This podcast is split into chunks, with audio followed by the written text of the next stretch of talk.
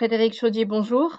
Bonjour. Merci de nous accorder cet entretien à l'occasion de la Journée mondiale contre le sida. Vous avez dirigé le film euh, Révolution sida, un film qui souligne les dysfonctionnements politiques et sociaux autour de la lutte euh, contre le sida. Est-ce que vous pouvez tout d'abord nous donner un aperçu euh, des principaux constats de ce que vous avez découvert en faisant ce film?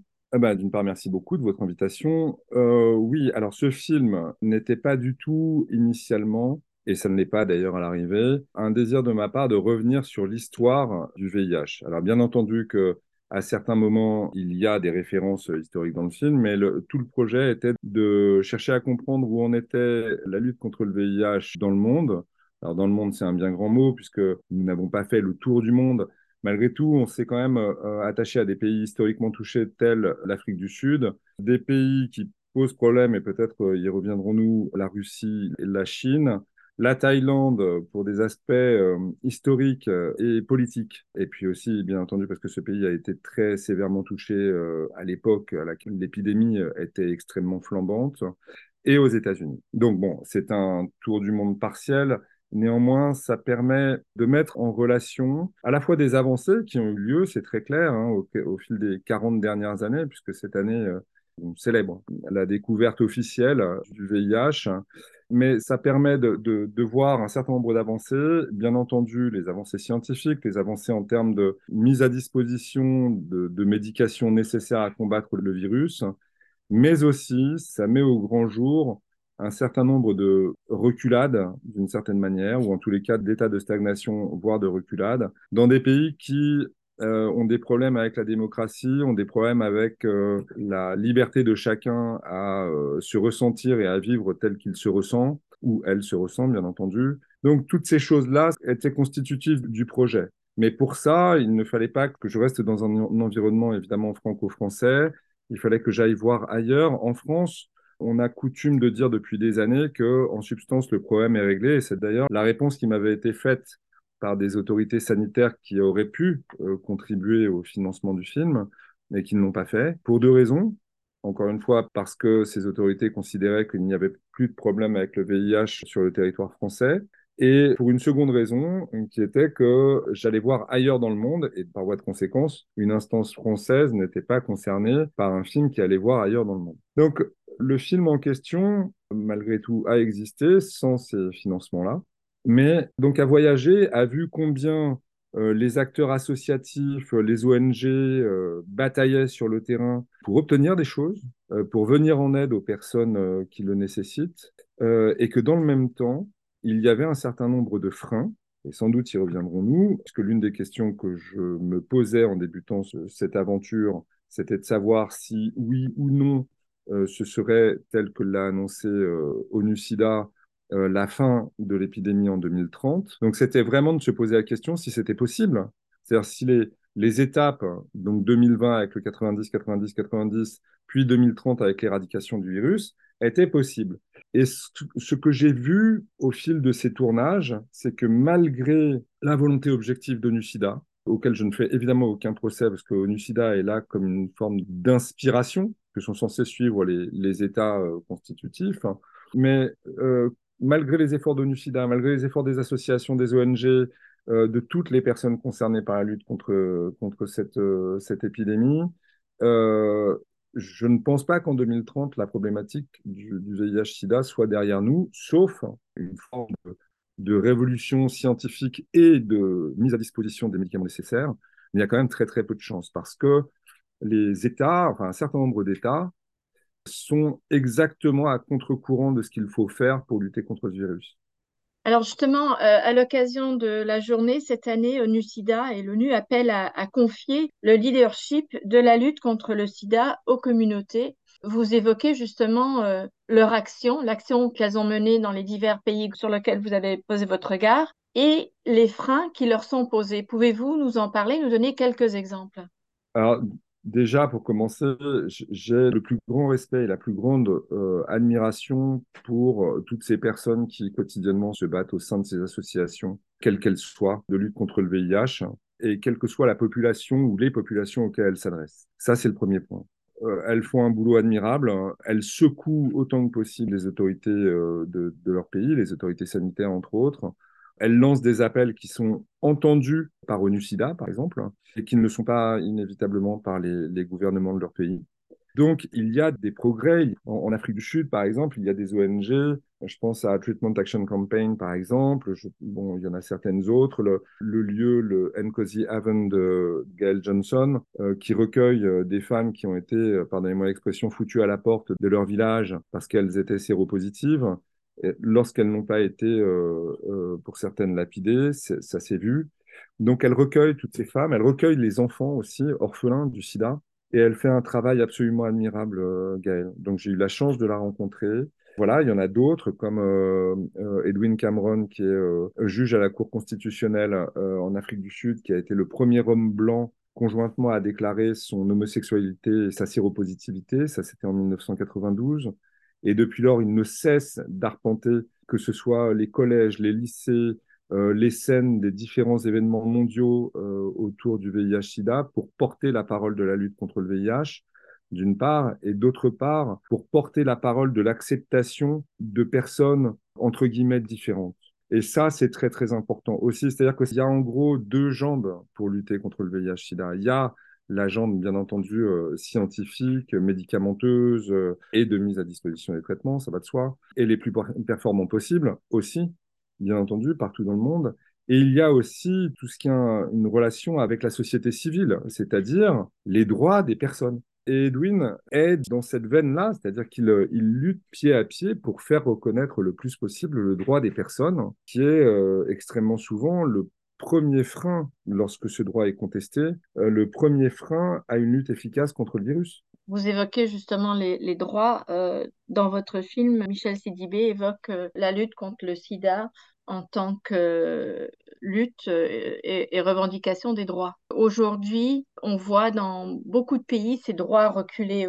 Vous vous êtes rendu en Russie Qu'avez-vous pu constater? Est-ce que vous pouvez euh, expliquer concrètement ce que ça veut dire pour la lutte contre le sida et pour les personnes dans ces pays où les droits justement sont euh, contestés? Alors, il y, a, il plusieurs points. D'une part, enfin, dans la lutte contre, dans, un certain nombre de pays, ce qui n'est plus le cas en France, en tous les cas, de manière extrêmement marginale, heureusement, la transmission du VIH ne se fait plus par voie d'injection pour les usagers de drogue, par exemple. Donc, en revanche, euh, en Russie, il y a beaucoup d'usage de drogue. Et toute la politique de prévention, cette branche-là, si je peux m'exprimer ainsi, la transmission de l'épidémie, toutes les voies qu'on connaît, c'est-à-dire euh, euh, les seringues mises à disposition, évidemment propres, c'est-à-dire à, usage unique, la méthadone, etc., tous ces outils-là sont interdits en Russie. Donc déjà, pour la population des usagers de drogue, il est impossible d'avoir accès à ces outils qui, pour beaucoup d'entre eux, pourraient les faire décrocher et en décrochant, éviter de s'infecter et pour ceux dont c'est déjà le cas, euh, d'en infecter d'autres. Donc ça, c'est un premier volet. Et les usagers de drogue tombent sous le coup de la loi aussi. Et donc, bien souvent, ce qui se passe, hein, c'est qu'ils finissent en prison et que, bon, je n'ai pas beaucoup de dessins à faire sur l'état des prisons russes, mais euh, bien souvent, euh, ils contractent d'autres maladies euh, lors de leur séjour en prison et euh, ils peuvent finir par en mourir parce qu'ils euh, chopent des pneumonies, etc. Bon, moi, je ne suis pas médecin, mais en tous les cas, c'est ce qui m'a été rapporté. Donc ça, c'est un premier point. Le second point, c'est que l'homosexualité, le transgenre, etc., tout ça, c'est considéré comme une déviance en Russie. Moyennant quoi, et là, ça vous aura pas échappé puisque c'est extrêmement récent, il y a une loi euh, de mémoire la semaine prochaine qui va passer à la Douma et qui sans aucun doute sera votée, puisque la Douma est quand même sous les ordres de Poutine, euh, qui va renforcer l'arsenal législatif contre les populations homosexuelles. Donc, toutes ces populations, et je ne parle pas évidemment des travailleuses du sexe, qui, elles, sont sous pression constante sous menace constante et ont énormément de mal à euh, faire respecter leurs droits. Donc, comment avoir l'ambition de lutter contre un virus lorsque les populations cibles de, de, ce virus ont tellement peur, sont tellement sous une chape de plomb de leur État, qu'elles n'ont aucun désir d'aller se faire dépister. non quoi, l'épidémie, évidemment, est forcément rampante en Russie et dans un certain nombre de pays euh, amis de la Russie, dans lesquels les droits humains sont quand même extrêmement peu respectés et où la démocratie euh, euh, n'est qu'un mot qui va bientôt disparaître de leur dictionnaire. En tournant le film, qu'est-ce que vous avez pu constater, vous, sur place, en Russie? Ce que j'ai pu constater, c'est que d'une part, j'ai pu constater qu'il y avait des personnes absolument formidables qui prenaient des risques énormes pour essayer de porter, entre guillemets, la bonne parole, c'est-à-dire euh, de diffuser euh, tout ce qui est littérature de prévention dans des clubs gays, par exemple, qui évidemment sont des, clubs euh, qui sont cachés, des gens qui, qui, sont dans des bus et qui accueillent des populations, des hommes et des femmes usagers de drogue pour leur venir en aide, euh, surtout dans les périodes hivernales, où là, euh, évidemment, c'est encore plus euh, rude. Ce que j'ai pu constater, c'est beaucoup de courage de toutes ces personnes, beaucoup de dévouement aussi, et beaucoup d'autisme, entre guillemets, de la part des gouvernants. C'est-à-dire que ce sont des populations dispensables. C'est-à-dire, ce sont des populations que Poutine et son gouvernement, auxquelles il nie toute existence, et ils n'ont qu'une seule envie, c'est s'en débarrasser. Donc il y a une forme de projet politique derrière ça. C'est-à-dire qu'effectivement, à ce compte-là, on peut considérer que en Russie, je ne sais pas à quelle échéance, mais il n'y aura plus de VIH. Mais non pas parce que le virus aura été euh, correctement combattu, mais parce que les personnes qui en sont porteuses ou potentiellement porteuses ou qui font partie des communautés LGBTQIA+, ou usagers de drogue, le projet, c'est de les faire disparaître. Donc c'est ça qui est odieux et c'est aussi ça que j'ai constaté, c'est-à-dire qu'il y a une grande violence à l'égard de ces populations qui ne demandent encore une fois qu'une seule chose, il n'y a pas d'élitisme euh, dans ces populations. Il n'y a pas de chose qui dit euh, sois gay, euh, c'est vachement bien quoi. il y a juste un désir d'avoir des droits égaux à son voisin, quand bien même il y a une différence d'orientation sexuelle ou que sais-je. Voilà, donc c'est ça le, triste constat. Et dans ces conditions-là, et bien entendu, encore une fois, la Russie n'est pas le seul pays à être dans ce cas-là, il est quand même très très difficile d'avoir pour ambition de combattre, de vaincre définitivement un virus. Justement, donc, vous vous êtes interrogé sur la, possibilité d'arriver à mettre fin au virus et ONU-SIDA appelle aujourd'hui à miser sur ces communautés pour qu'ils prennent le leadership. Est-ce que selon ce que vous avez pu constater, cela a un sens et cela pourrait justement donner euh, l'élan nécessaire? Alors oui, évidemment que ça a du sens parce que les communautés, les associations, les ONG en question sont évidemment les plus à même de connaître les besoins des populations qu'ils représentent. Donc évidemment que ça a du sens. En plus, il y a une, forme d'agilité dans toutes ces organisations que n'ont pas forcément les États. Donc ça a du sens. Ça a du sens aussi de faire remonter euh, des besoins, des risques plus rapidement. Et encore une fois, il n'y a pas beaucoup d'autres acteurs qui sont en capacité de le faire que euh, les ONG et les associations euh, concernées. Maintenant, l'un des risques, hein, c'est qu'il y ait une limite à cette politique. C'est-à-dire que considérer que tous ces acteurs de la société civile soient les plus à même de faire, sans aucun doute, mais il y a une sorte de plafond de verre, c'est-à-dire il y a quand même la présence des États. Et sans l'apport des États, et ça, c'est mon avis personnel. Après, encore une fois, je ne suis pas euh, spécialiste en toute chose, loin de là. Mais il me semble que sans le concours des États, il y aura un plafond de verre pour ces associations, ONG, euh, représentations de, communautés. Euh, on, on, ne peut pas faire sans les États. Et lorsque les États empêchent ou sont trop lents, à un moment donné, on se retrouve dans une sorte de tension, c'est-à-dire qu'il va y avoir évidemment euh, les associations et les ONG qui vont aiguillonner en permanence pour obtenir des choses, pour obtenir davantage de médicaments, euh, davantage de, documents de prévention, davantage de plein de choses. Et à un moment donné, ça en passe aussi, pas forcément uniquement, mais ça en passe aussi par les États.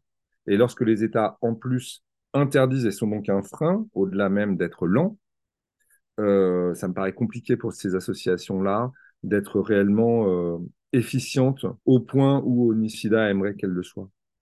Alors, je, vous parle en tant que directeur donc, de ce documentaire Révolution SIDA et non en tant qu'expert sur le SIDA ou euh, militant quelconque euh, particulier. Par rapport à ce que vous avez pu constater en, dirigeant ce documentaire, donc vous avez mentionné qu'une de vos questions principales, c'était est-ce qu'il est possible d'arriver à, à la fin de l'épidémie pour 2030 Quelle est votre conclusion? 2030, c'est dans moins de 7 ans dans presque six ans. Il y a des progrès euh, incroyables hein, qui ont été réalisés. Bien entendu, je, ne conteste pas, et c'est vraiment lorsqu'on voit d'ailleurs les, l'évolution des chiffres des personnes qui sont infectées euh, chaque année depuis le début de l'épidémie et maintenant, et depuis 2010 et maintenant, il y a eu des bons incroyables qui ont été réalisés, bien entendu. Mais il y a plusieurs choses. Encore une fois, il y a certains États qui nient d'une certaine manière ou qui sont dans une forme de déni ou dans une sorte de projet politique visant à éradiquer non pas le VIH, mais les populations qui sont concernées par le virus. Donc, sans le concours de ces États, qui sont des États assez massifs, on parle de la Russie, mais je pourrais aussi vous parler d'une autre manière de la Chine, qui n'a pas totalement le même projet politique, mais qui n'est pas tellement enclin à respecter les droits humains pour la communauté LGBTQIA+, par exemple qui pendant longtemps a été dans un déni total de ce qui se passait dans plusieurs régions centrales de la Chine, à savoir un monumental scandale du sang contaminé. Donc il reste encore, pardonnez-moi l'expression, beaucoup de vestiges. C'est-à-dire, moi, j'ai rencontré des personnes infectées par transfusion sanguine lors de la période flambante de l'épidémie là-bas. Et elles n'ont pas suffisamment de quoi se soigner. Les trithérapies euh, qui sont mises à leur disposition sont des, trithérapies qui, euh, au bout d'un moment, deviennent inefficientes. Et comme elles n'ont pas d'argent et que les trithérapies suivantes sont payantes, elles ne peuvent pas se soigner correctement. Donc, dans ces circonstances-là, si les grands pays sont des empêcheurs de résoudre la problématique de cette épidémie, et là, je ne parle que du virus, parce que la question des droits humains, de toute façon, restera euh, toujours en suspens. Ça ne fonctionnera pas. Il n'y aura pas de fin de cette épidémie VIH en 2030 si l'ensemble des pays du monde n'acceptent pas de contribuer massivement, et je ne parle pas uniquement économiquement, c'est-à-dire aussi politiquement, dans le respect des droits humains des populations concernées. Donc, et malheureusement, au regard de l'état du monde, je ne peux pas être très optimiste en la matière. Et là, on n'a même pas parlé euh, de l'ensemble des pays euh, du Golfe, de l'Iran, qui sont des grands pays et qui évidemment contestent leurs droits à la communauté LGBTQIA+. Ou des pays africains aussi qui commencent à, criminaliser encore. Absolument. C'est-à-dire que là, on est dans une période euh, assez régressive quand même, bah, à plein d'égards, mais entre autres à ce sujet malgré les progrès qui continuent d'être réalisés dans le domaine de la science, euh, pour certains pays dans la mise en place de dispositifs d'accès au traitement, etc. C'est une réalité. Mais euh, c'est un peu euh, chercher à, vider l'océan avec une petite cuillère, quoi, à certains moments. En tous les cas, ça donne un peu ce sentiment-là. Et pour autant, je, ne veux pas, en cette veille de, de, de 1er décembre, me montrer totalement défaitiste. C'est-à-dire que les combats menée par toutes ces personnes que j'ai pu rencontrer, et évidemment beaucoup, beaucoup d'autres que je n'ai pas rencontrées qui œuvrent euh, quotidiennement, c'est absolument fondamental. Parce que sans ce lien-là, c'est la catastrophe. Donc, au moins, on se maintient dans une zone du possible par leur action, par leur engagement et par leur dévouement. Et ça, euh, bah, il y a quelque chose d'extrêmement euh, beau et émouvant à le constater. En tous les cas, c'est ce que j'ai constaté en faisant ce film. Est-ce que vous avez un message, vous avez évoqué donc la veille du, 1er décembre, vous avez un message que vous souhaiteriez euh, partager? Alors, je vais vous donner deux. J'aimerais effectivement que, tout le monde comprenne. Euh, bah, moi, j'ai plusieurs défauts. Je suis blanc, j'ai plus de 50 ans et je suis hétérosexuel. Et pourtant, je considère que le VIH et sa suite, le sida, sont des problématiques qui me concernent totalement parce que je suis extrêmement attaché aux droits humains. Donc, on n'a pas forcément besoin de faire partie d'une communauté identifiée LGBTQIA+, pour être très, très concerné par cette problématique et par les douleurs qu'endurent beaucoup, beaucoup de personnes. Et j'aimerais que, euh, alors évidemment, je suis pas le seul, bien entendu, et heureusement, mais j'aimerais qu'un certain nombre de dirigeants se disent aussi ça, c'est-à-dire qu'on euh, peut être blanc, avoir plus de 50 ans, être aux manettes d'un pays et pourtant être très très en alerte sur la question des droits humains parce que c'est l'une des clés de la résolution de cette épidémie et d'ailleurs pas uniquement de cette épidémie. Mais dans le même temps, j'ai conscience que l'homme n'est pas un être, l'homme avec un, un H majuscule, n'est pas un être doué de sagesse, donc, je suis assez circonspect quant à la possibilité de vaincre. En tous les cas, je suis très, très convaincu de la possibilité de chacun d'apporter sa pierre à l'édifice. C'est ce que j'ai essayé de faire en faisant ce film. Et euh, c'est ce que j'essaye de faire en, en continuant d'en parler. Merci beaucoup, Frédéric Chaudier. Merci à vous.